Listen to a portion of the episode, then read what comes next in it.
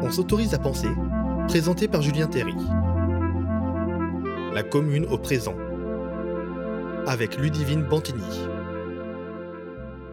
Bonjour Ludivine Bantini. Bonjour Julien, bonjour à toutes et à tous. Merci d'être à nouveau aux médias. Merci, ça me fait plaisir. Pour euh, ce livre qui vient de paraître, La commune au présent, une correspondance par-delà le temps.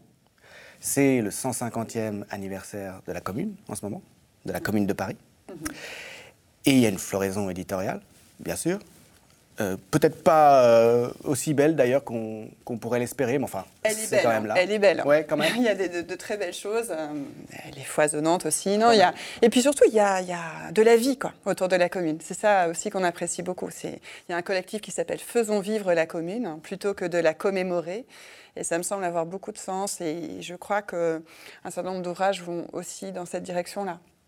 Est-ce que, avant qu'on parle de ton livre, tu pourrais résumer euh, en quelques mots, même si je pense que ce n'est pas si simple, ce qu'a été la commune? Parce qu'après tout, euh, voilà, on connaît en général euh, ce nom, la commune de Paris, cette date, 1871. On n'en sait pas toujours euh, beaucoup plus. Pour, et d'ailleurs, ça va avec. Hein, euh, pourquoi une telle présence Pourquoi est-ce que c'est si important aujourd'hui, cet anniversaire de la commune?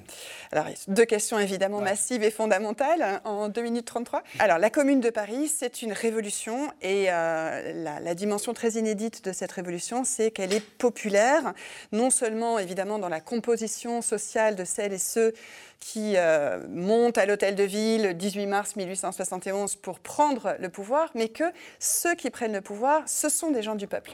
Et ça, c'est vraiment inouï.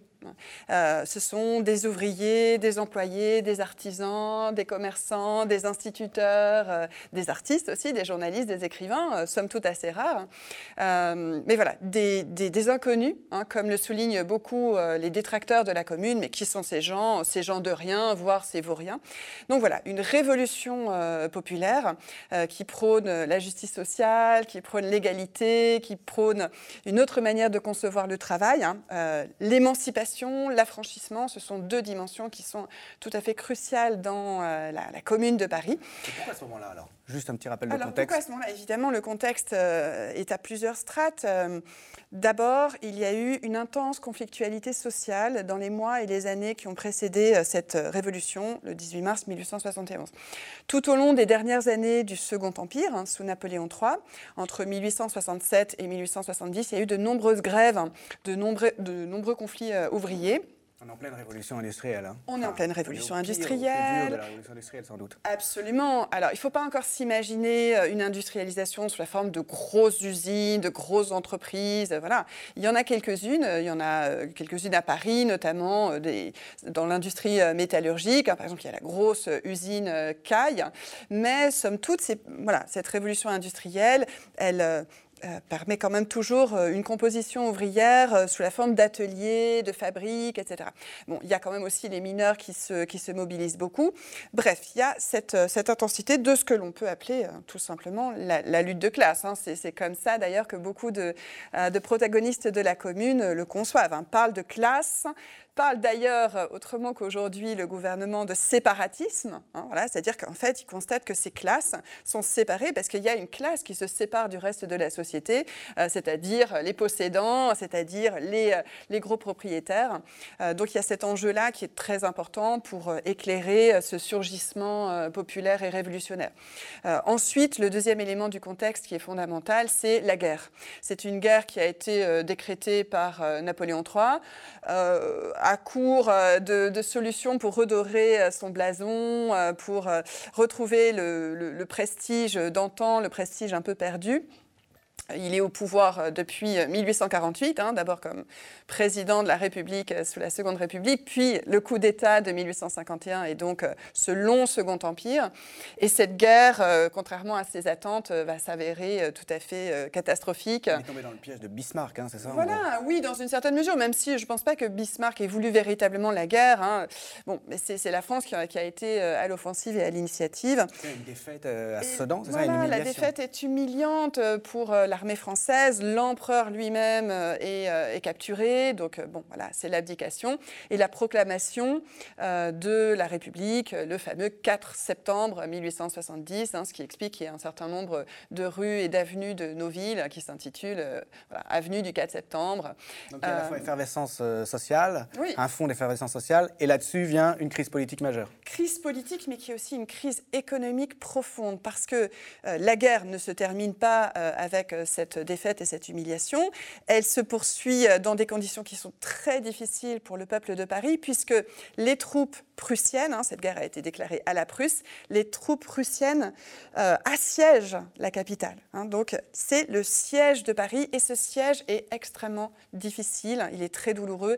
La population parisienne, qui est très populaire en fait, hein, il y a une composition déjà très largement ouvrière, sur 2 millions d'habitants environ à Paris, euh, il y a quelques 500 000, un peu plus de 500 000 ouvriers, beaucoup aussi d'artisans, de petits commerçants, etc.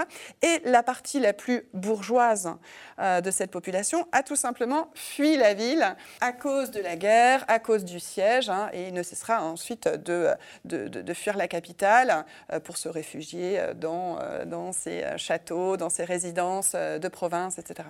Donc voilà, ce qu'il faut avoir aussi à l'esprit pour comprendre la commune, c'est cette dimension extrêmement populaire de la ville. Hein. Comme je le dis d'ailleurs aux, communeux et aux communeuses, ils, ne reconnaîtraient pas Paris aujourd'hui, parce que c'est un Paris très populaire. C'est pas un Paris en, bourgeoisie et aseptisé, comme c'est le cas dans une large mesure. Tu as dit les communeux.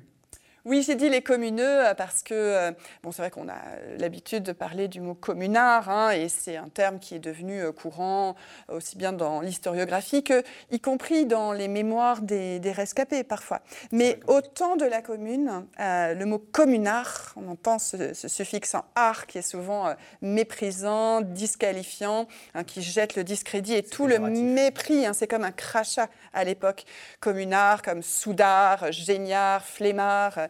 Euh, barbares et bagnards, en fait.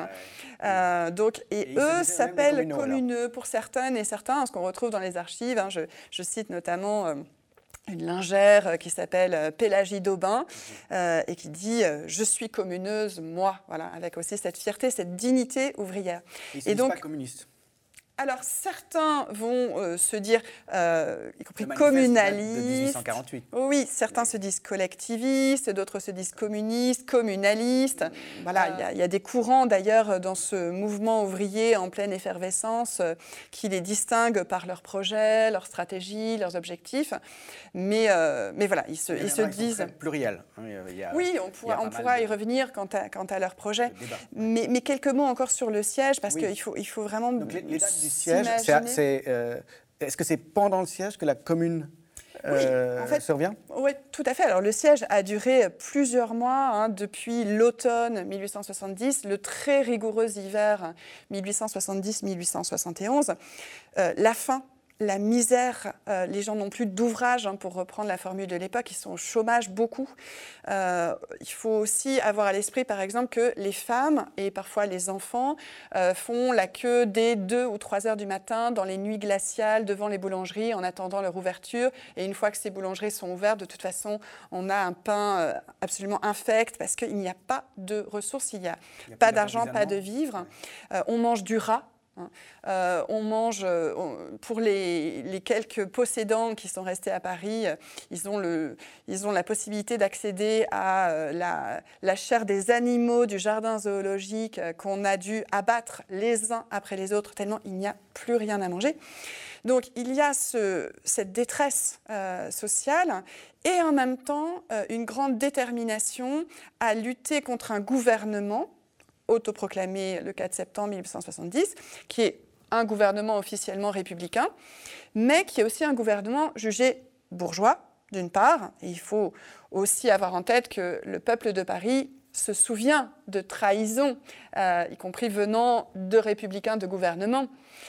c'est encore inscrit dans les chairs, hein, pas seulement dans la mémoire la Seconde populaire. République de 1848 a très vite débouché sur un putsch bourgeois néo-bonapartiste. Oui, disons que oui, et, avant cela, même en juin 1848, quand les ouvriers et ouvrières de Paris demandaient le droit au travail et se sont insurgés pour faire respecter ce droit au travail, parce qu'il y avait déjà une grave crise, le gouvernement de la République a envoyé les troupes et a causé une répression qui a fait 1500 morts sur le pavé parisien. Et donc évidemment, il y a cette mémoire-là qui est très vive, donc une grande méfiance à l'égard d'un gouvernement qui euh, comme souvent, euh, peut tout accepter pour éviter la révolution, euh, et donc y compris la négociation de l'armistice avec les Prussiens. Et pour le peuple de Paris, qui n'avait pas demandé la guerre, mais une fois qu'elle est enclenchée, une fois qu'il y a cette, cette, ce poids écrasant du siège, de l'occupation par ces Prussiens, il y a la volonté de repousser cet ennemi. Et ce gouvernement républicain jugé bourgeois qui ensuite va s'installer provocation ultime dans la ville de Versailles, euh, une fois que, en février 1871, euh, une assemblée va être élue qui est en grande partie composée par des monarchistes. Hein, c'est ça qu'il faut aussi s'imaginer. Voilà, c'est, voilà, en effet, hein, c'est une chambre euh, des représentants, mais qui est, est, assez peu représentative, justement, notamment de, de, ce peuple des villes et de ce peuple de Paris. Hein. il y a quelques 400 députés monarchistes. Et donc, nous, on, sait que la Troisième République a duré jusqu'en 1940, mais évidemment, quand on se place dans l'esprit de l'époque, il y a un grand danger, la perception d'un danger pour la République, hein, le fait que la République peut être euh, renversée. Et donc, ce peuple de Paris, c'est aussi un peuple républicain, mais fondamentalement républicain, qui voit la République non comme juste un fétiche avec des principes abstraits. Hein. Euh, l'un de, de, ses communeux, euh, Maxime Lisbonne, va dire égalité, liberté, égalité, fraternité, c'est beau comme devise, dommage que ce soit platonique. Euh, voilà, il y, a la volonté de faire autre chose que euh, mettre euh, voilà, sur le fronton des mairies des principes qui resteraient abstraits. Donc ce que disent beaucoup les gens qui s'engagent dans cette révolution, c'est véritablement la belle, hein, la République, mais la belle, la sociale, voilà, une, égalité la véritable. Était, était de gauche, quoi. oui, c'est-à-dire que là, c'est pas, euh, voilà, la République n'est pas, n'est pas un, fétiche qui serait euh, complètement hors sol mm. par rapport aux, aspirations, à la justice sociale, à la démocratie vraie. Hein. Et c'est un élément très important sur lequel, sur lequel on va pouvoir revenir, j'imagine, plus en détail. C'est comment la commune conçoit et la politique au sens large et la démocratie, qui soit une démocratie véritable. finissons-en d'abord quand même euh, avec, euh, pour être au clair là-dessus, avec euh, l'événementiel. Mhm. les Prussiens, ils sont où au moment du soulèvement? En fait, ils occupent encore hein, voilà, le pourtour euh, de, Paris. Pourquoi est-ce que ce n'est pas réglé l'affaire militaire s'il y a un nouveau gouvernement? Parce que tant que voilà, il y, a des réparations qui vont être euh, des, indemnités de guerre hein, de l'ordre de 5 milliards de francs or. Qui sont exigés par l'Allemagne, c'est considérable, hein, voilà, tout à fait, euh, avec la, signature de la convention d'armistice. L'Allemagne a justement exigé, l'Allemagne tout juste unifiée d'ailleurs, à Versailles d'ailleurs, donc va exiger justement qu'il y ait des élections, d'où cette euh, assemblée monarchiste, qui va ensuite négocier euh, les, conditions de, euh, de la paix. Hein. Et donc, tant que cette paix n'est pas établie, tant que les, les conditions imposées par l'Allemagne ne sont pas mises en œuvre, il faut quand même aussi avoir à l'esprit que c'est bien sûr de cette date que remonte l'annexion de l'Alsace et de la Moselle. Hein. Donc, voilà, il y, a le sentiment aussi d'une humiliation euh, pour la France. Et il ne faut pas négliger la dimension de, défense. On va défendre Paris euh, par rapport à cette double tutelle, hein, ce double pouvoir, euh, d'un côté celui des Prussiens et de l'autre celui de Versailles. Et Versailles est vraiment honni, en fait, le gouvernement de Versailles, à la tête duquel se trouve donc le chef de l'exécutif qui est Adolphe Thiers. Et Adolphe Thiers, dans les mémoires populaires, c'est déjà un massacreur de peuple. Adolphe Thiers, le premier chef de l'exécutif de cette République, euh, a fait euh, une grande partie de sa carrière sous la monarchie, sous la monarchie de Juillet, dans les années 1830-1840, entre 1830 et 1848. Et il est déjà à l'origine de massacres de Canu à Lyon, de massacres à Paris, rue des Transnonins, etc. Donc il y a cette mémoire que ce tiers, mais c'est tiers qui, représente la République. Ce n'est pas acceptable pour justement euh, euh, des questions de, dignité euh, du, peuple qui se souvient évidemment de cette histoire. Il est déjà l'incarnation de, de la férocité, de la domination de classe. Quoi. Et c'est lui qui disait qu'il ne fallait pas trop d'instruction pour le peuple. Ah oui, hein, c'est ça. Parce que les gens trop instruits étaient dangereux, hein, c'est ça Absolument, ce sont des déclarations vraiment stupéfiantes. Euh, Thiers dit euh, euh, à quel point il, veut des frères, c'est-à-dire le clergé, hein, vraiment à la tête des écoles, d'une part, hein, pour faire respecter un ordre social, une autorité, un ordre moral. Il a en détestation les institutrices et instituteurs républicains qu'il juge vraiment comme des ennemis dangereux pour, pour cet ordre. Et il dit aussi que cette instruction, cette instruction primaire, cette instruction pour le peuple euh, est elle-même extrêmement dangereuse, que ça fait des ouvriers euh, éclairés euh, qui se mettent à avoir un esprit critique, voire un esprit de, rébellion, que l'instruction donne une certaine aisance et que cette aisance ne doit pas être réservée à tous. Hein. ce sont des propos qui sont vraiment étonnants par leur cynisme, assumés. Mais voilà, au moins, au moins on, est, on est dans la transparence du cynisme et sa brutalité. Alors ça rejoint ce que tu disais, euh, cette surprise de voir une telle insurrection avec des inconnus, euh, des gens du peuple, hmm. euh, qui, bah, dans l'esprit des classes dirigeantes du 19e siècle, n'ont pas à être ailleurs qu'à leur place, disons. Qui sont ces gens qui viennent, hmm. qui viennent prendre le pouvoir? Insurrection parisienne, donc. retrace un petit peu le, rapidement la suite des événements. Puis ensuite, je voudrais qu'on en arrive évidemment à, ton livre qui est extrêmement singulier. oui. Alors, euh, en fait, il y a déjà eu plusieurs tentatives de prise de pouvoir. Hein. Il, y a, des sortes d'expérimentation, de, l'idée qu'il faut, voilà, euh, si on veut véritablement sauver la République et si on veut euh, la mise en place d'une véritable justice sociale, alors il faut tenter de prendre le pouvoir parce que l'objectif, c'est d'affranchir Paris de ce joug euh, d'un pouvoir qui n'est plus reconnu comme euh, légitime. Donc il y a euh, une première tentative de l'hôtel de ville le 31 octobre 1870, puis le, 22 janvier, et puis finalement le 18 mars. Qu'est-ce qui se passe exactement le 18 mars? Thiers sait très bien que ce peuple de Paris a toujours ses tendances insurrectionnelles, révolutionnaires, etc. et il sait aussi parfaitement que le peuple parisien est armé. C'est évidemment la grande différence avec la situation d'aujourd'hui, euh, qui pose des questions sur les conditions de possibilité euh, d'une telle révolution. Ce peuple de Paris, il est doublement armé, d'une part parce qu'il euh, y a la garde nationale.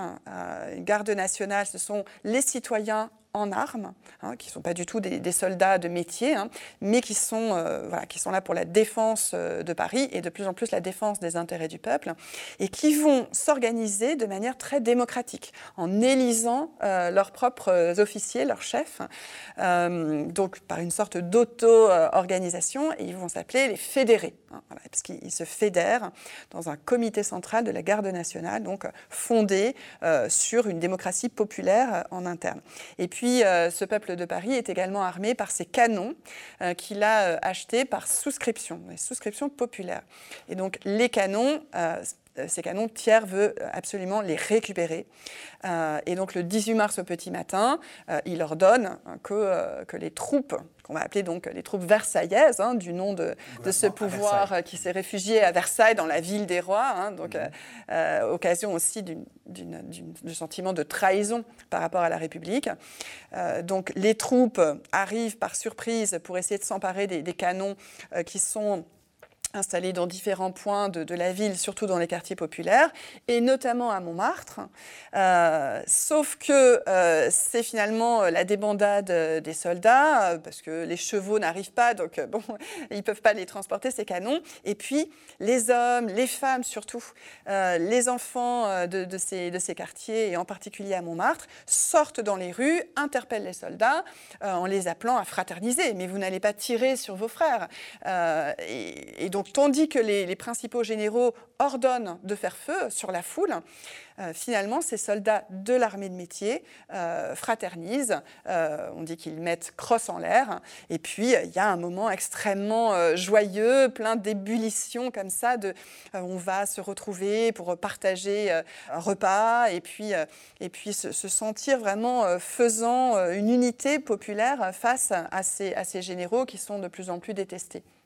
Et donc, il va y avoir une prise euh, populaire de, différents euh, euh, lieux de, pouvoir, de différents lieux institutionnels, les mairies, voilà, et ça se transforme en une véritable prise de pouvoir puisque l'hôtel de ville est investi.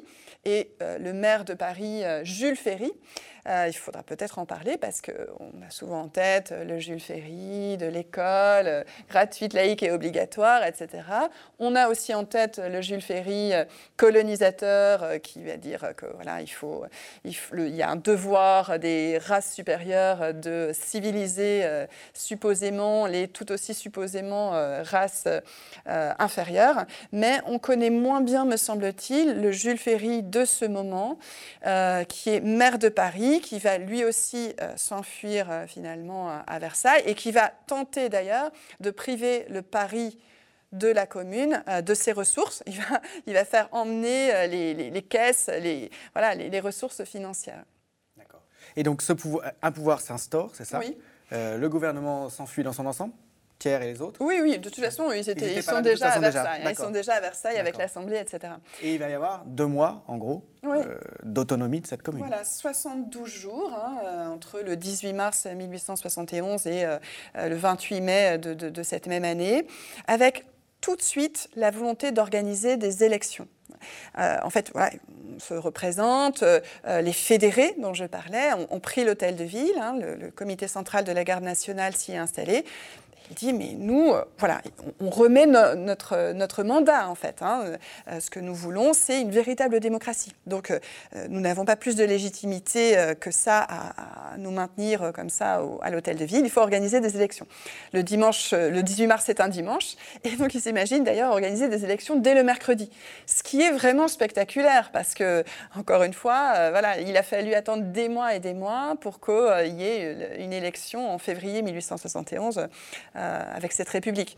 Donc, en fait, bon, ces élections euh, s'organisent lors de la première semaine. Et là, eh bien, il va y avoir donc un conseil de la commune qui se met en place, euh, qui est euh, élu euh, au, niveau des arrondissements, etc. Et ceux qui sont élus, ça va dans le sens de la question que tu soulevais tout à l'heure, ce sont pour la plupart des ouvriers, hein. des ouvriers, comme je disais tout à l'heure, des, des, employés, il y a des instituteurs, des artistes. Hein. Par exemple, le peintre Gustave Courbet sera, sera élu aussi assez rapidement au conseil de la commune. Il y a quand même quelques, quelques bourgeois républicains, mais très proches du peuple, des des, savants, des universitaires, etc. Euh, quelques médecins également.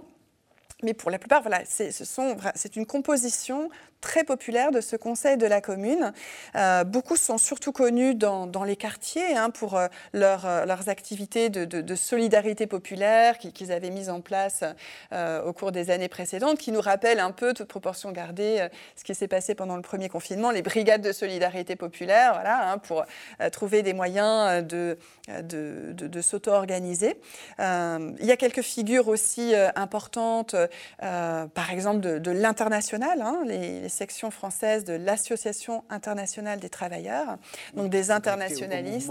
Au mouvement, ouvrier euh, socialiste. Euh, euh, foisonnant qui se développe à cette époque-là. Absolument. Donc on pourra peut-être revenir sur certaines de ces, de ces figures, aussi bien celles et ceux qui voilà, qui sont surtout connus dans leur quartier, euh, que euh, des, protagonistes de la commune qui avaient déjà euh, beaucoup fait parler d'eux par leur animation assez extraordinaire de coopératives ouvrières, de caisses de solidarité, de mutuelles, de chambres syndicales, entre autres, de, cantines populaires aussi, les marmites. Hein. Donc il, voilà, il y a cette question de l'émancipation, comment être autonome par rapport à tous les pouvoirs, qui est fondamentale et qui est défendue par ces élus euh, du conseil de la commune. Cette accession au pouvoir de gouvernement finalement de gens qui, sont des gouvernés, Euh, mm. C'est quelque chose de, tout à fait inouï. Ça va à l'encontre de la pensée des élites libérales du, du, 19e siècle. ça me fait beaucoup penser à, à, ce, cette affiche de la commune très mm. célèbre mm. qui annonce les élections et qui dit, donne un conseil aux citoyens en disant ne choisissez pas ceux qui veulent le pouvoir. Prenez plutôt ceux qui n'en veulent pas, c'est beaucoup plus sûr. Euh, c'est précisément ceux qui ont envie d'être élus mm. qui vont euh, vous trahir, en tout cas pas gouverner. Euh, selon vos intérêts. Choisissez ceux qui vous ressemblent en fait, hein. et c'est ce qui se passe. Hein. C'est-à-dire que ceux qui sont élus, ce sont des voisins, voilà, celui qu'on connaît, le relieur du coin, le typographe, le, maçon, le, le, boucher, etc. Voilà. Et puis comme je le disais aussi, des, figures comme Jules Vallès, euh, qui, a, qui, a, une popularité très très grande comme écrivain, comme journaliste, fondateur du Cri du Peuple, hein, qui, est, qui, est, très connu dans, dans, le peuple, auprès du peuple de Paris, par exemple, ou, Eugène Varlin, qui... Euh, qui est un être absolument extraordinaire, complètement fascinant. Il est, il est, il est jeune, il a à peine 30 ans, euh, il a déjà participé à des grèves, il est ouvrier relieur, il est autodidacte, il est révolutionnaire, internationaliste, il a participé à de nombreuses grèves, il a monté euh, la Caisse du Sou, qui est une caisse justement de solidarité ouvrière, il a créé les marmites, hein, ces cantines populaires, etc., avec Nathalie Lemel. Donc voilà, qui, est élu euh, au conseil de la commune euh, Ce sont, alors j'aime pas du tout le mot anonyme parce qu'évidemment ils ont des noms, mais aux yeux euh, du pouvoir et de tous les pouvoirs, comme tu le soulignais, c'est le comble de l'ignominie parce que parce que il n'y a pas à leurs yeux de légitimité, alors que c'est tout l'enjeu aussi de la commune, c'est celle de la légitimité populaire à se saisir des affaires de la cité, à reprendre son destin en main, vraiment, et se sentir pleinement légitime et capable de faire la démonstration que euh, voilà, un, pouvoir de cette sorte, véritablement démocratique, qui se fonde vraiment sur toute l'activité politique des clubs, hein, des clubs populaires, euh, l'activité politique dans les, quartiers, les arrondissements, dans les associations, les sociétés fraternelles, etc.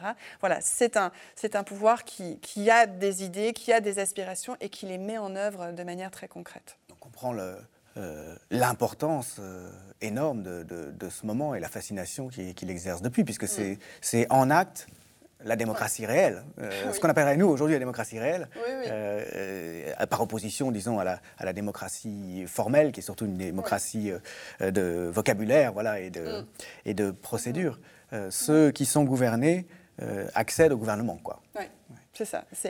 Alors évidemment, avec, avec des tâtonnements, hein, parce que nous, on sait comment ça, se termine, hein, c'est toujours euh, la même chose. Euh, si tu nous poursuis cette histoire-là, mhm. euh, ensuite, je voudrais qu'on aborde plus précisément la manière vraiment particulière dont tu prends les choses et dont tu as mhm. écrit ton livre. Mais alors, si tu veux que je, poursuive un peu sur le, déroulement même de, l'événement, il faut souligner que cette commune qui se met en place à l'issue de ces, de ces élections est sous le poids permanent de la mort, en fait. La, menace de la mort est, euh, est, structurelle parce que, très rapidement, ce gouvernement de Versailles va mener la guerre à Paris. Et donc, concrètement, en termes de rapport sensible aussi à l'espace, euh, ça veut dire qu'il y a les canonnades, hein, les canonnades tout le temps, tout le temps. Il y a des destructions euh, d'immeubles, de logements, parce que l'armée versaillaise euh, se poste sur les pourtours de Paris. Donc après le siège des Prussiens, il y a désormais le siège des, Versaillais, hein, c'est la guerre civile. et donc il y a des morts tous les jours, tous les jours que, que, la commune connaît. la commune doit consacrer, voilà, des, ressources, ressources humaines, ça n'a plus du tout le même sens aujourd'hui, mais voilà, des, hommes qui doivent combattre cette armée versaillaise, hein, donc les, fédérés hein, qu'on a déjà évoqués.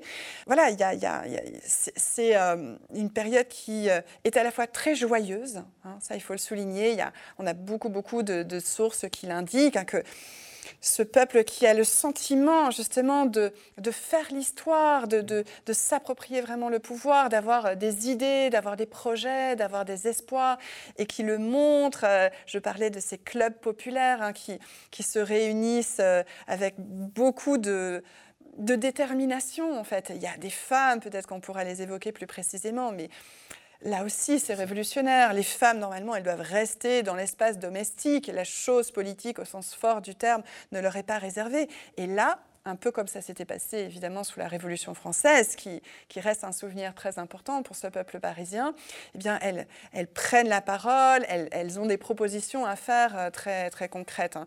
Mais euh, il y a cette joie et en même temps, euh, il y a voilà, la peur parce que c'est parce que l'attaque permanente. Et donc, c'est aussi comme ça que les, réalisations de la commune se mettent en œuvre, avec toujours euh, cette euh, double euh, difficulté terrible, écrasante. D'une part, une difficulté financière, puisque la commune est privée de l'essentiel de, ses ressources. Hein. J'y faisais allusion. Jules Ferry, il a quitté Paris, y compris en emmenant, mais vraiment concrètement, mmh. les, coffres, hein, certains coffres, certaines caisses, les caisses, l'argent, sous les bâches d'une charrette. Hein. Bon, ça, se passe euh, d'une manière à la fois clandestine et cynique. Euh, donc ce, problème de l'argent qui manque, euh, ce qui rend aussi difficile la mise en œuvre d'une politique sociale, même si c'est le cas, hein. mais donc pour que les, salaires soient décents, que justement on sorte d'une logique d'exploitation par le travail. Il faut que, précisément les ressources soient, là pour qu'il y ait une véritable euh, valeur accordée à ce travail, euh, qui soit une, valeur d'ailleurs directement euh, destinée aux producteurs et plus aux intermédiaires et plus à, ces patrons qu'on exècre en grande partie. Et puis, voilà, la, deuxième, le deuxième couvercle tragique qui pèse sur la commune, c'est cette guerre civile. Hein. ce qui fait que le peu d'argent qu'on a, il faut l'engager euh, dans cette guerre elle-même. Et en définitive, donc, euh, mi-mai, c'est ça mm. euh, les Versaillais sont victorieux militairement. Il s'ensuit une, répression absolument féroce, avec toute une série d'exécutions sommaires. Euh, et euh, ceux qui euh, en réchappent, par exemple Louise Michel, hmm. sont envoyés au bagne, beaucoup d'entre eux. C'est ça? Alors en effet, c'est ce qu'on appelle la semaine sanglante qui a lieu entre le 21 et le 28 mai. C'est-à-dire que le 21 mai, les, troupes versaillaises parviennent à entrer dans Paris et là, c'est presque difficilement concevable, hein. c'est presque difficilement imaginable ce qui se passe en l'espace d'une semaine. Euh, si on a un tout petit peu étudié la commune à l'école, même si euh, c'était rare pour plusieurs générations, on abordait très peu la commune dans les programmes scolaires, c'est en train de changer, mais voilà, on a en tête des chiffres. Euh, avec des, débats qui se poursuivent aujourd'hui entre historiens sur combien de morts au cours de cette semaine sanglante. On a aussi en, tête les images, des images d'amoncellement de cadavres.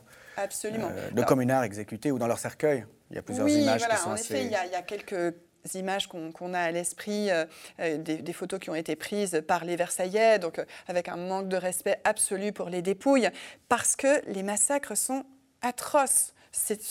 voilà, il y a au moins 10 000 morts, ça c'est sûr, au moins 10 000 morts, certainement entre 10 et 20 000 morts. C'est une extermination, en fait. Mais oui, c'est une extermination. C'est une extermination, non seulement de cette révolution, mais en grande partie du, mouvement ouvrier. Euh, pour se représenter ça, il faut, il faut par exemple avoir l'image de un cadavre dans chaque rue de Paris. Évidemment, c'est pas comme ça que ça se passe, parce qu'il y a des, il y a des charniers. Euh, il y a des, par exemple, Jardin du Luxembourg. Euh, il y a des centaines et des centaines de morts qu'on va fusiller des femmes des hommes, des enfants également, hein. mmh. d'une manière purement arbitraire. Hein. Il y a une haine. Mais bien sûr, bien sûr. De toute façon, cette haine, elle est déployée militairement et idéologiquement. Hein, euh, cette haine, elle se ressent dans tous les écrits, par exemple, des publicistes, des journalistes euh, qui défendent l'ordre et qui ont une, détestation de classe hein, euh, à l'égard de ces communeux et communeuses, qu'ils appellent donc les communards. ils sont animalisés, ils sont complètement, aujourd'hui on dirait psychiatrisés. Voilà, soit, oui, ce sont, ce sont vraiment des, des animaux, des gorilles, bon, évidemment des barbares. Euh, ou alors euh, des fous. Absolument, mais euh, ce qu'on oublie un peu, parce qu'on a notre panthéon de la littérature française, mais ce qu'on oublie, c'est que ceux qui défendent aussi ce point de vue, ce sont des écrivains comme Flaubert, comme Alexandre Dumas fils, comme Georges Sand, euh, comme Maxime Ducamp, un peu moins, un peu moins connu, Zola lui-même. Il, y a une logique de classe. Bien euh, C'est la force de l'appartenance euh, à la bourgeoisie et aux intérêts de. C'est la force de la défense instinctive des intérêts de classe. Absolument. Certains, certains après, quand même, avec le temps. Bah, par exemple, Zola, hein, Zola euh, il n'a pas, il n'a pas eu ce j'accuse. Hein, euh, au contraire, au contraire, il faisait euh, une sorte de, reportage sur la Commune pour un journal versaillais, et il entérine absolument l'extermination. Il dit que ça va purger Paris, en fait, que ça va mm. purger Paris de ces, de ces tendances révolutionnaires. Mm. Le seul écrivain d'importance qui, sans être lui-même communeux, mais qui, qui qui voue aux gémonies ce massacre effrayant, c'est Victor Hugo.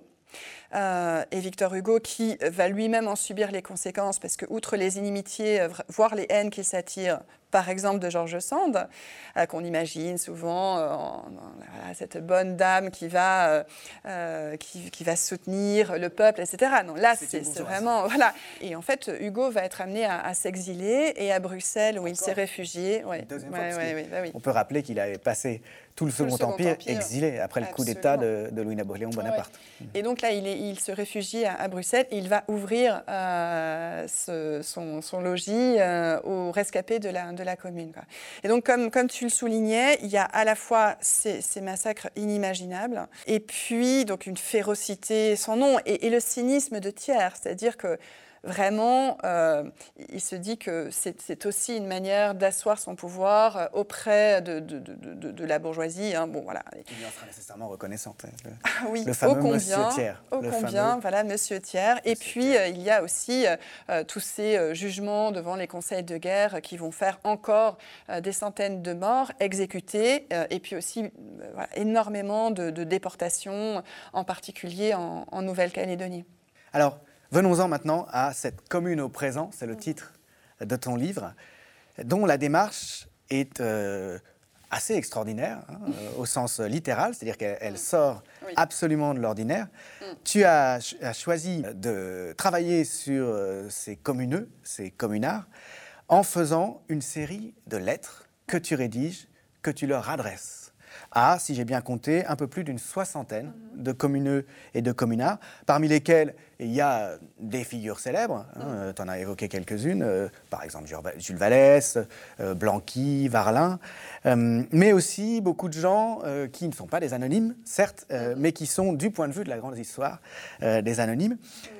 Tu es allé dans les archives retrouver tout un matériau que tu mets en œuvre comme historienne mais sous une forme épistolaire. Tu inventes l'histoire épistolaire, un travail d'historienne euh, sous une forme épistolaire ici.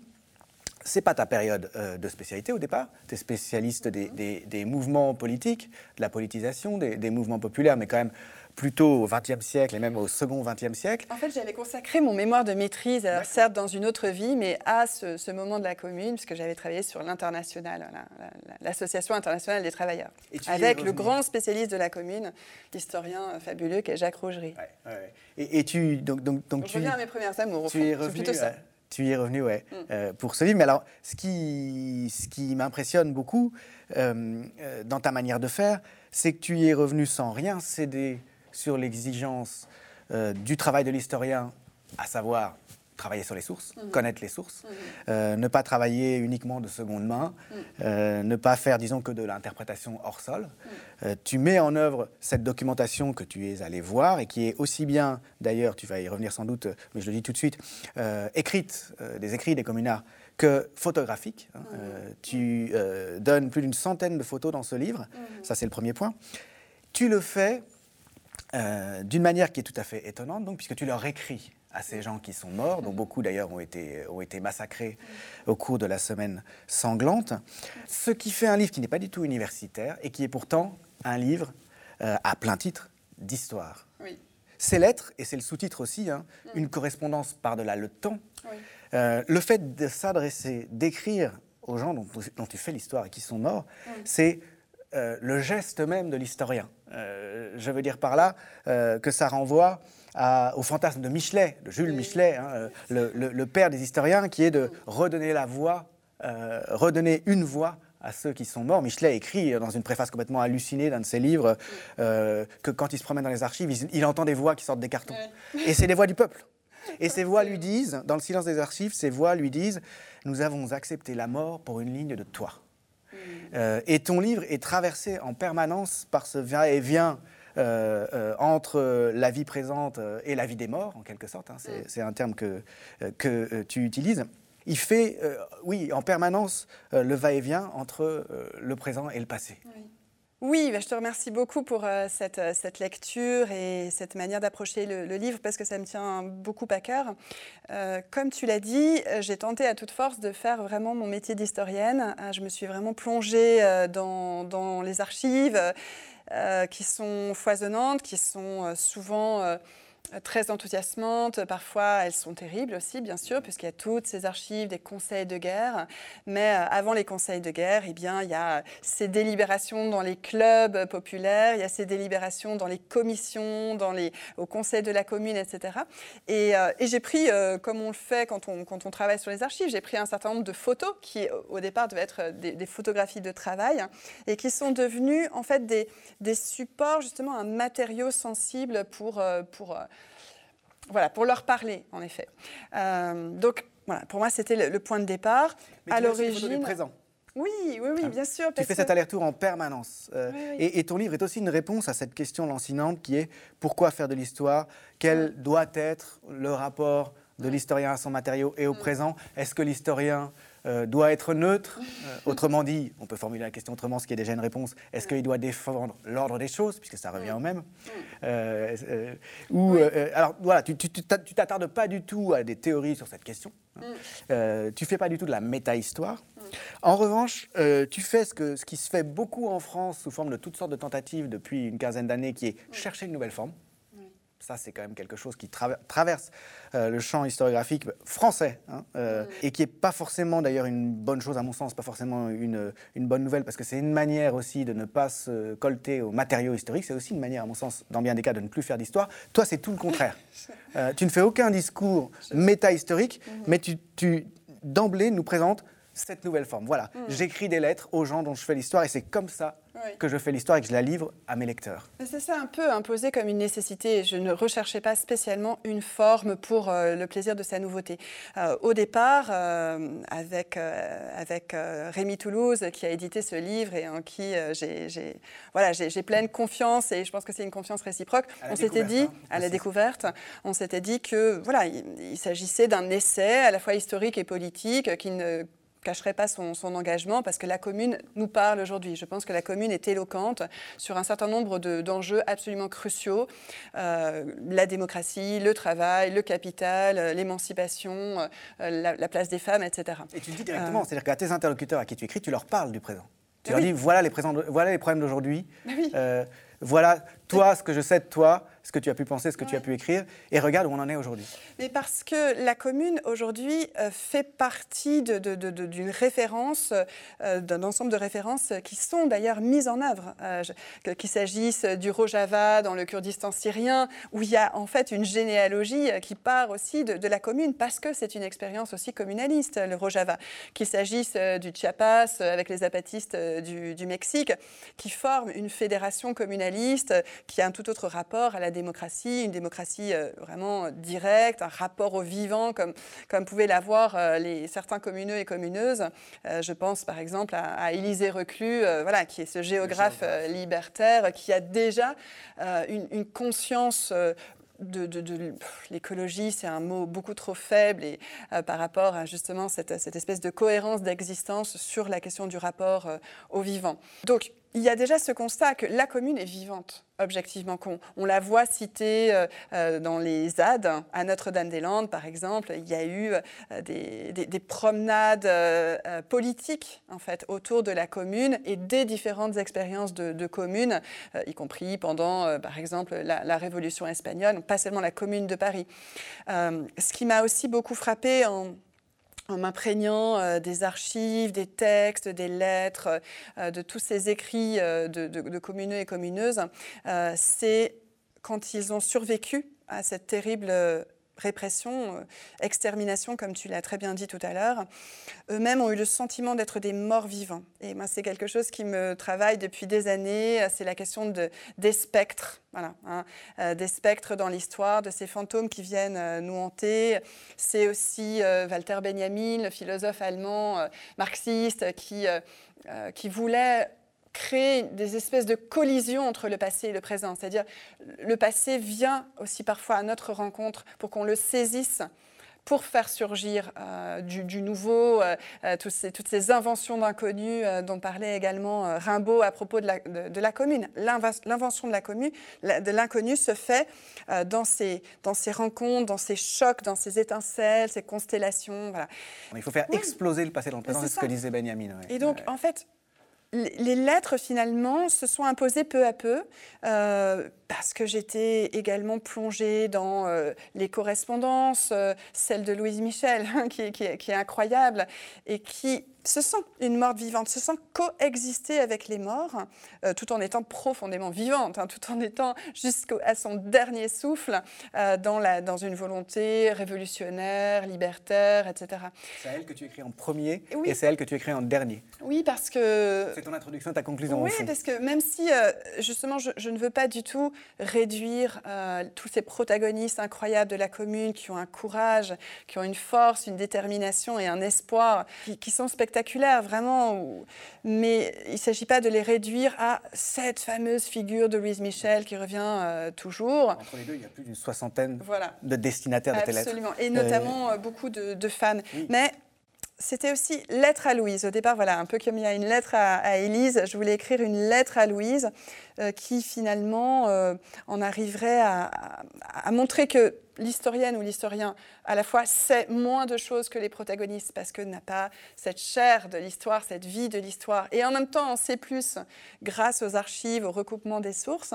Et puis, je voulais aussi lui dire, mais voilà, aujourd'hui, il y a des ponts, il y a toutes sortes de ponts à jeter entre le passé et le présent parce que, et on en a beaucoup parlé aux médias, euh, le soulèvement populaire des Gilets jaunes a aussi euh, eu la commune pour partie comme référence. C'est aussi organisé sous la forme d'une démocratie directe, euh, avec les assemblées des assemblées. Moi, je suis allée, par exemple, aussi à Commercy euh, en janvier 2020, où euh, s'est organisée une commune des communes. et donc, toute la question de la légitimité à prendre la parole et à penser le politique a été une question décisive pour les Gilets jaunes. Donc, d'ailleurs, il y, a des lettres aussi sur les Gilets jaunes, par exemple, adressées à Eugène Vermersch, qui était le journaliste du Père Duchesne, qui reprenait la tradition révolutionnaire avec une langue extrêmement euh, euh, dense, très, à la fois très, très populaire, très pleine, de, pleine de vivacité, etc. Et je, lui parle des Gilets jaunes, parce que je lui dis, ah, je pense que tu aurais vraiment aimé les Gilets jaunes et tu, tu aurais emprunté en fait à, à, leurs mots, à leur humour, à leur joie, à leurs slogans, au dos de leurs gilets, etc. Voilà. Donc il y a une partie qui est proprement historique sur, euh, sur la commune, hein, euh, des thématiques comme le travail, euh, la, démocratie, la liberté de la presse, le rapport aux forces de l'ordre. Est-ce que voilà, il faut fraterniser Est-ce qu'une révolution c'est nécessairement une fraternisation Voilà, la, place des femmes, le, rapport au temps aussi, hein, parce que la commune de Paris est très imprégnée d'un rapport à l'histoire très profond, et en même temps il y a toute une discussion qu'on pourrait nommer stratégique sur euh, ce qu'on peut faire de ce passé. Hein. Marx qui a admiré la commune, qui l'a analysée de près, qui l'a soutenue, euh, avait, on le sait, cette, réflexion sur le fait que les révolutions, parfois, sont devant cet abîme du nouveau. Hein, cet abîme de la nouveauté. Euh, et, devant ce vertige, ont tendance à se référer au passé pour, euh, en quelque sorte, se, préserver de, cet inconnu absolu qu'est le futur. Euh, donc il appelait aussi à se méfier du fétichisme du passé. Il y a eu une discussion chez les communeux et au conseil de la commune à ce sujet. C'est-à-dire, est-ce qu'on allait imiter la Révolution française? Est-ce qu'on allait faire un nouveau comité de salut public? Ou est-ce qu'on allait, en effet, trouver dans le passé une source d'inspiration et d'influence influence, mais faire du neuf. Euh, Gustave Courbet, par exemple, j'ai trouvé euh, euh, leurs explications de vote, etc., notamment sur faut-il un comité de salut public ou pas? Et donc c'est très émouvant, évidemment, de se retrouver avec ces, morceaux parfois déchirés de papier où ils écrivent voilà, leur, vote et la raison de ces votes. Et Courbet dit il ne faut pas être des plagiaires. Voilà. Il ne faut pas être des plagiaires du passé.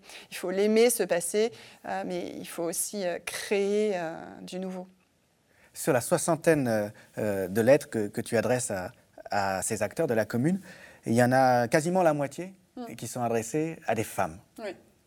Alors, euh, ça paraît couler de source, hein, mm-hmm. bien sûr, même si en réalité, beaucoup plus souvent que les hommes, ce sont des, individus dont l'histoire n'a pas retenu le nom, la grande mm-hmm. histoire, mm-hmm. en tout cas. comment est-ce que tu les as choisis? Je les ai choisis à la fois parce que certaines s'imposait comme une évidence. Euh, que l'on songe à Elisabeth Dimitriev, qui est une femme extraordinaire. Elle a 20 ans au moment de la commune. C'est une révolutionnaire russe, internationaliste, qui a déjà fondé une section de l'international en Suisse, euh, qui se rend à Londres pour voir Marx, qui va à Paris pour se lancer dans la commune. Elle est à l'initiative, euh, avec une autre communeuse très importante, Nathalie Lemel, de l'Union des femmes. Elle s'organise euh, euh, en essayant de proposer une autre conception du travail. elles, veulent un partage du travail sous la forme de coopératives ouvrières de femmes. Elles veulent l'émancipation des femmes aussi par, euh, par le, travail. Donc Elisabeth Dmitriev, Nathalie Lemel, Paul Minck, voilà, ce sont des figures qui sont très importantes euh, pour, euh, pour la commune parce qu'elles sont à l'initiative, etc. Mais je les ai aussi choisies parce que je rencontrais certaines d'entre elles dans les archives et que j'étais non seulement touchée, mais aussi frappée par leur intelligence politique. Hein, des femmes du peuple, elles sont passementières, brodeuses, piqueuses de euh, demoiselles de magasin, institutrices, etc. Euh, et, euh, et, elles se battent, en fait. Elles se battent Parfois même, et ça, ça surprend toujours les, forces de l'ordre, et ça les, ça les, euh, du côté de, du pouvoir, du côté de ces conseils de guerre, euh, ça, euh, ça donne encore une image des femmes terriblement dénigrantes, avec un mépris à la fois misogyne et de classe, bien évidemment, parce que parfois elles encouragent les hommes justement à, à construire des barricades. Elles sont là sur les barricades, elles sont dans les clubs, elles fondent des écoles vraiment émancipatrices. Je pense à cette toute jeune femme, 22 ans, Maria Verdure, euh, qui est une institutrice, qui fait partie de cette société fraternelle des, instituteurs et institutrices euh, socialistes. Voilà, elles sont, elles sont vraiment très présentes et je les ai choisies par ces rencontres, par presque ces, trouvailles ou retrouvailles à travers le temps. Voilà, une, euh, couturière que je trouve qui s'appelle Herminie Cadol, hein, qui, elle, va survivre à la commune et qui est la, la, fondatrice, la, créatrice, la conceptrice euh, du, de l'ancêtre du soutien-gorge. Euh, et aujourd'hui, euh, la maison Cadol, hein, j'ai pris contact, d'ailleurs j'ai été en contact avec ses arrière, arrière, arrière petites filles qui sont toujours à la tête de la maison Cadol, qui est une maison de, lingerie. Et Herminie Cadol, c'était vraiment une femme du peuple, mais encore une fois d'une ténacité extraordinaire. C'est des rencontres finalement. Mm. Tu fais ces rencontres euh, et, euh, et, au lieu de les présenter comme, comme un récit euh, surplombant, mm. tu les présentes comme une série de lettres. Alors, tu as choisi pour chacun de ces personnages une thématique, évidemment. Mm-hmm.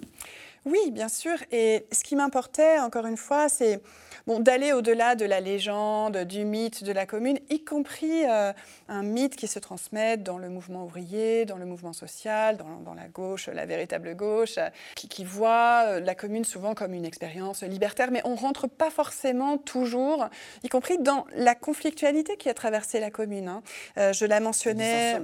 Les dissensions. le pluralisme interne. Des dissensions et puis les difficultés. Par exemple, on a souvent en tête la Banque de France. Ça, ça revient toujours. Mais pourquoi est-ce que la commune n'a pas pris la, Banque de France Pourquoi ils n'ont pas forcé euh, les, coffres euh, de la Banque de France? Ça leur aurait donné de l'argent. Et voilà, ils ne s'en sont pas pris au capital.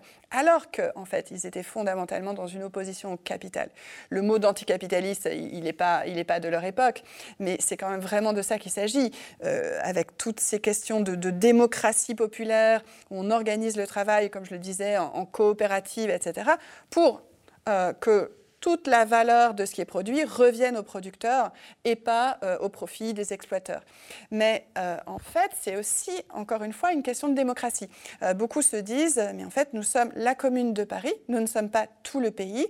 Ce que nous voudrions, c'est qu'il y ait des soulèvements populaires dans d'autres villes de France. Il y a d'ailleurs des appels aux villes de France pour qu'il y ait une fédération de communes, que les communes soient à la fois affranchies, libres, mais qu'elles se regroupent en fait, hein, comme on le voit d'ailleurs au, Rojava par exemple aujourd'hui.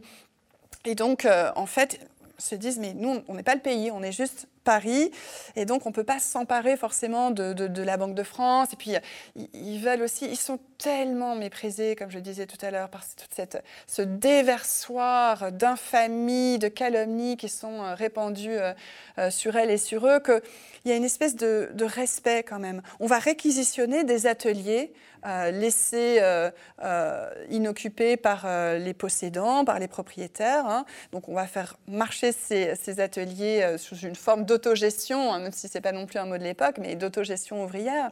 Mais en même temps, on le fait avec euh, beaucoup euh, de, de, scrupules. On va réquisitionner quelques logements vacants. Euh, notamment parce qu'il y a ces bombardements qui mettent des gens, qui jettent des gens à la rue. Mais là aussi, on, fait très attention. tu penses qu'ils se sont sous-estimés ou qu'ils ont, tu dis, ils n'ont pas osé, au fond? Qu'est-ce qu'on ferait à leur place hein? Tu t'imagines, le 17 mars, euh, c'est un, terrible pouvoir qui est à Versailles, et le 18 mars, c'est le peuple de Paris qui, a pris le pouvoir.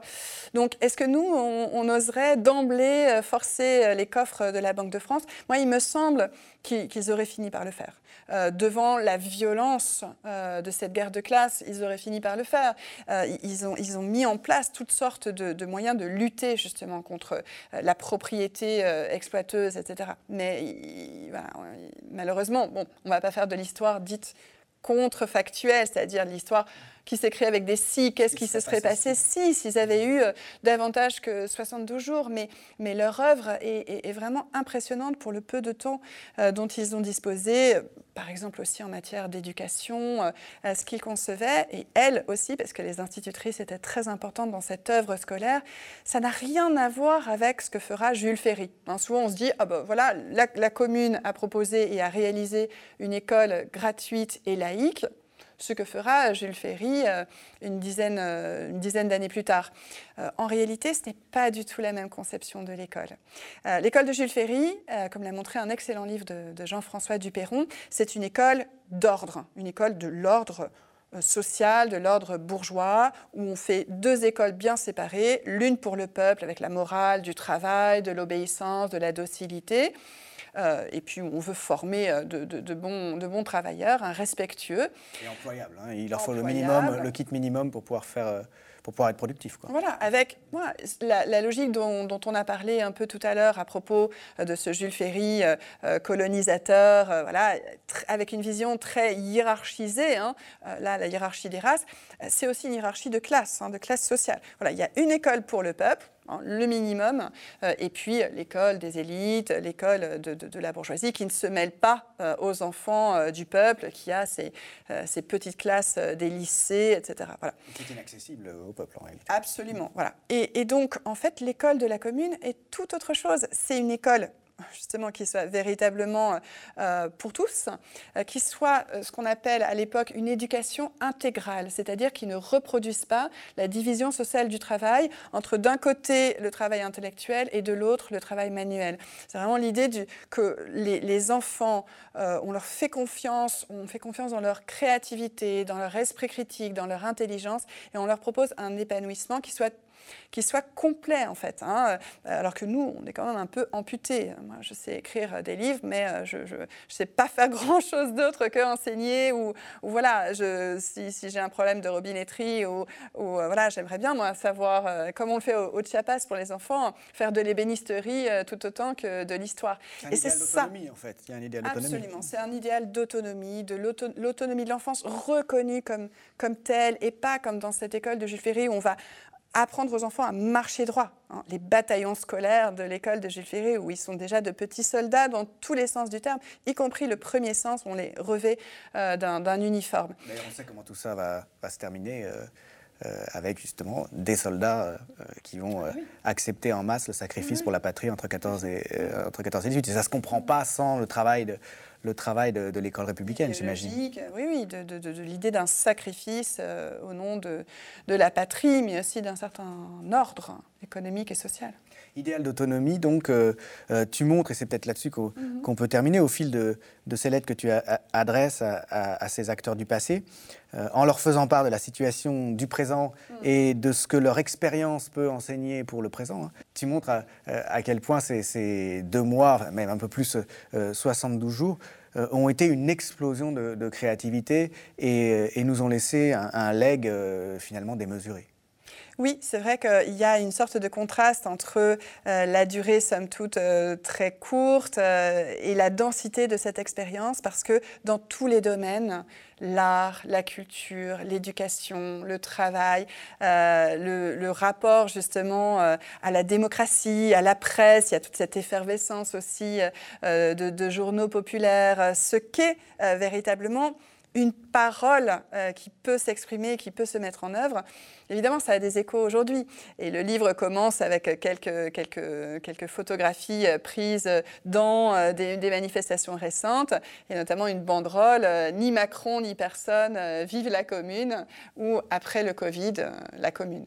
Merci beaucoup, Merci, Julien. Merci. Ludivine, d'être venue Merci à l'équipe présenter ce livre. Euh, je veux juste quand même euh, rappeler hein, la, la, commune au présent, donc euh, une correspondance par-delà le temps. c'est, je trouve, une, excellente manière d'accéder à l'histoire de la commune d'une manière sérieuse, hein, exigeante et en même temps très accessible, parce que ce sont donc, toute une série de, courts textes, hein, de courts lettres aux protagonistes, et en même temps, euh, pour moi, c'est euh, une expérience absolument saisissante du, travail de l'historien, de la vérité euh, du travail de l'historien, qui ne, ne, cache plus finalement que le travail sur le passé, c'est un travail sur le présent, toujours. Hein. Mm. c'est toujours un va-et-vient. c'est le, le, passé à vif, en quelque sorte, le passé de la commune à vif que tu nous, que tu nous montres là en t'adressant à ses protagonistes. Je pense qu'en effet, sur de tels sujets, on ne peut pas s'abstraire, on ne peut pas euh, se prétendre neutre. Parce que comme tu l'indiquais, la neutralité, c'est toujours une manière d'être plutôt du côté du manche. Euh, souvent, en tout cas, c'est pas le cas pour tous les sujets, mais on peut pas regarder euh, ces femmes et ces hommes comme un entomologiste observerait des insectes en train de s'agiter. Non, c'est pas possible. Et, et j'avais déjà fait cette expérience pour euh, 68, auquel j'avais consacré un livre. Euh, je disais, je me sens de leur côté, voilà, euh, du côté de celles et ceux qui avaient tu participé disais, à cette tu grève. Disais dans ton livre, et ça t'a été je reproché d'ailleurs très vivement par, par, par, par des historiens. Par, en tout cas, par un membre de mon, de mon jury d'habilitation, mais qui, ça, a mené, euh, ça a mené une discussion. Mais bon, bah, là, oui, je, je, je l'assume, mais comme tant d'autres, comme tant d'autres, euh, qui pourraient euh, euh se targuer d'une distance euh, complètement objectivante Bien sûr que l'objectivité, elle est dans le travail des sources, elle est dans le savoir-faire de l'historien, de ses recoupements, etc., et du respect de, de ces sources. Mais, mais, voilà, on, on, a envie de vivre avec eux, avec elles, et moi j'ai eu aussi ce sentiment euh, d'être euh, d'être entouré euh, de, de, ces morts vivants finalement que tu évoquais en parlant de Michelet notamment. Rejeter la, la fiction de, de, la neutralité, accepter l'empathie, c'est pas c'est des quoi que ce soit sur l'exactitude. et sur le travail de vérité. Je, je, je pense, je l'espère. En tout cas, j'ai tout fait pour ça. Ouais. Merci beaucoup, Merci beaucoup. Le média est indépendant des puissances financières et n'existe que grâce à vos dons. Soutenez-nous sur lemediatv.fr. Et pour ne rien rater de nos contenus, abonnez-vous à nos podcasts.